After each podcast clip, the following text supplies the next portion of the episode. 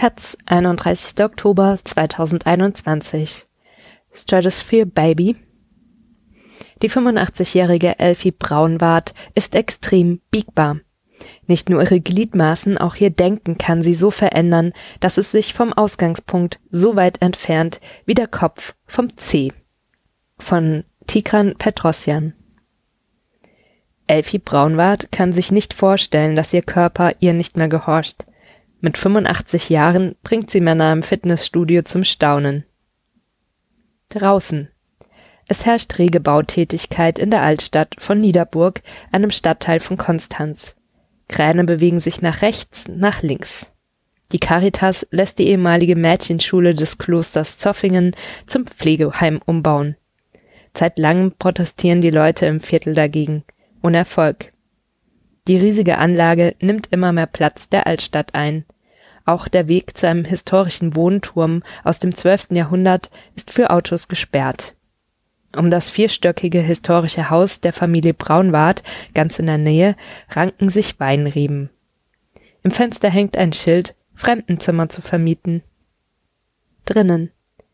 Ein altes Klavier steht als Dekoration an der Wand, darauf liegen einige rostige Geräte und Werkzeuge. Eine ramponierte Uhr, die Generationen die Zeit angezeigt hat. Der erste Stock dient als Rezeption, die den Gästen das Gefühl eines Ferienhauses vermitteln soll.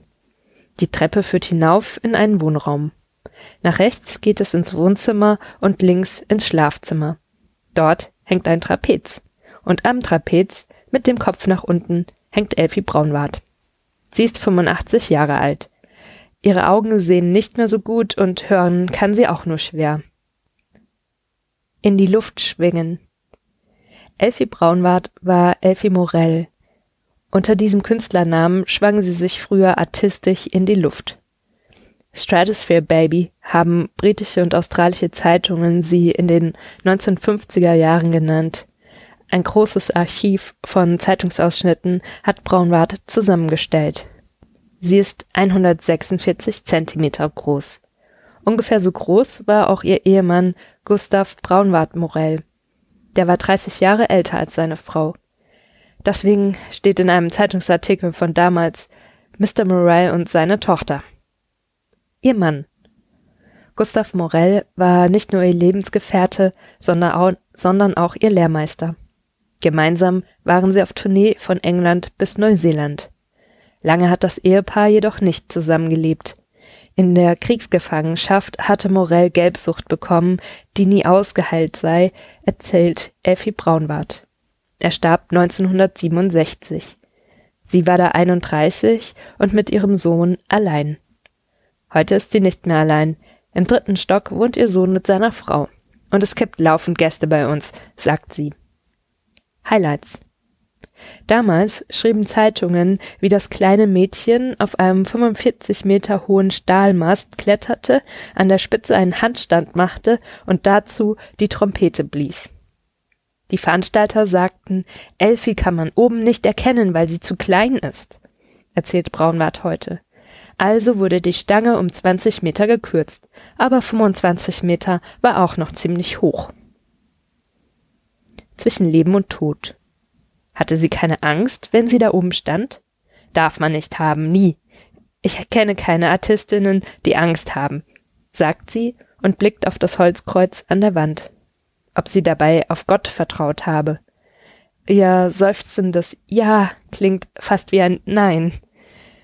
Ich kann den Gott, wie er in der Bibel vorkommt, nicht nachvollziehen. Heute kann man alles erforschen, sagt sie. Ein einziges Mal habe sie sich an Gott gewandt, aus Angst. Es sei in Neuseeland gewesen. Auf einem Hügel sollte sie wieder ihre Trompete an der Spitze eines Stahlmastes blasen. Die Veranstalter wollten die Nummer wegen eines drohenden Gewitters absagen. Die letzte Vorstellung überhaupt lasse ich mir nicht nehmen, ich gehe hoch, lautete ihre Antwort. Auf halber Höhe des Stahlmasts setzten Sturm und Regen ein. Sie konnte weder hoch noch runterrutschen, erinnert sie sich. Ich bin nur am Leben geblieben, weil Gott einen Schutzengel geschickt hat, ist sie überzeugt und holt eine dünne Kette unter ihrer Bluse hervor, an der ein kleiner Engel hängt, der ein Herz in den Händen hält. Anerkennung. Den Schutzengel hatte sie als Kind nicht. In der Schule habe sie viel gelitten. Kleine Menschen wurden ausgelacht, erzählt sie. Man redet immer noch Blödsinn, nicht nur über die Kleinen, sondern auch über die dicken Menschen und diejenigen, die im Rollstuhl sitzen, sagt sie. Vor allem diese Menschen brauchen Anerkennung, die sie inspiriert und motiviert und am Leben hält. Kinderclown. 20 Jahre lang war sie Artistin. Früher waren Menschen begeistert vom Zirkus und den Blumenshows. Heute hat die Technik das Leben enorm verändert. Das Fernsehen zeigt alles. Nachdem sie zu alt für das Trapez geworden war, die Fans in Konstanz sie aber noch immer für die Biegsamkeit ihres Körpers bewunderten, verkleidete sie sich als Clown und gab noch 20 Jahre lang Vorstellungen. Dabei stieg sie in eine hübsch verpackte kleine Kiste. Im Zimmer des Geburtstagskindes kletterte sie dann langsam heraus, erst mit dem einen Bein, dann mit einem Arm, am Ende kam ihr Kopf. 101 Figuren. An ihrem 55. Geburtstag lud sie alle Kinder, für die sie den Clown gespielt hatte, zu einer Feier ein. 120 Familien kamen und brachten Geschenke mit, die bis heute ihre Schränke im Wohnzimmer füllen. Clownfiguren aus Porzellan und Stoff als Puppe oder als Deko auf einem Teller. Umsatteln. Bis zu ihrem 75. Lebensjahr trat sie auf. Einmal rief ein Kind mitten in der Vorstellung hinein Du bist aber eine Oma. Sie reagierte Ja, ich bin eine Oma, aber eine, die nicht aufgeben möchte. Menschen zum Lachen zu bringen sei eben schwer. Sie fand eine neue Passion und neue Bewunderer. Sie ging ins Fitnessstudio und drehte sich fortan um die dortige Reckstange. Ich bin mit dem Sport verheiratet, sagt sie. Zweieinhalb Stunden, dreimal in der Woche geht sie zum Training. Eine Stunde Bodengymnastik, dann Hanteln, zum Schluss gehe ich an die Stange, sagt sie. Anstatt von Kindern werde sie nun von schwitzenden Männern bewundert. Politik. Jetzt, wo sie im Ruhestand ist, interessiere sie sich mehr für Politik als vorher. Die meisten Politiker machen nur Versprechungen und können sie nicht halten, sagt sie. Es ist schwer zu erfühlen, was andere Menschen wollen. Doch eines müsse der Staat schon bieten, Schutz.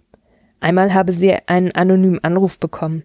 Ihr Sohn liegt im Krankenhaus und ihm geht es nicht gut, habe ein Unbekannter am Telefon gesagt. Der berühmte Enkeltrick. Die Anrufer wollen erzwingen, dass man die Wohnung verlässt. Ich hatte einen Schock, erzählt sie. Beruhigt habe sie sich erst, als sie ihren Sohn, der gar nicht in der Stadt gewesen sei, erreicht habe. Pieksen für die Fitness. Ich war lange eine Impfgegnerin und eine kleine Querdenkerin, sagt Braunwart. Der Grund? Ich war in meinem Leben fast nie krank. Ich habe nie Medikamente geschluckt und bin immer noch allgemein gegen Tabletten und Tropfen. Auch dafür hat sie eine Erklärung. Ich habe ein gesundes, sportliches Leben geführt. Sie habe sich deshalb geweigert, sich impfen zu lassen. Doch wolle sie sich jetzt schnell von den Einschränkungen für Nichtgeimpfte befreien. Allein um wieder in ihr Fitnessstudio gehen zu können, lässt sie sich nun pieksen. Es ist nämlich so, ich will nicht alt werden und möchte meine Bizepsmuskeln nach vorne bringen, sagt sie kokett. Dann fragt sie, ob ihr Wunsch nicht komisch klinge für eine Dame in ihrem Alter.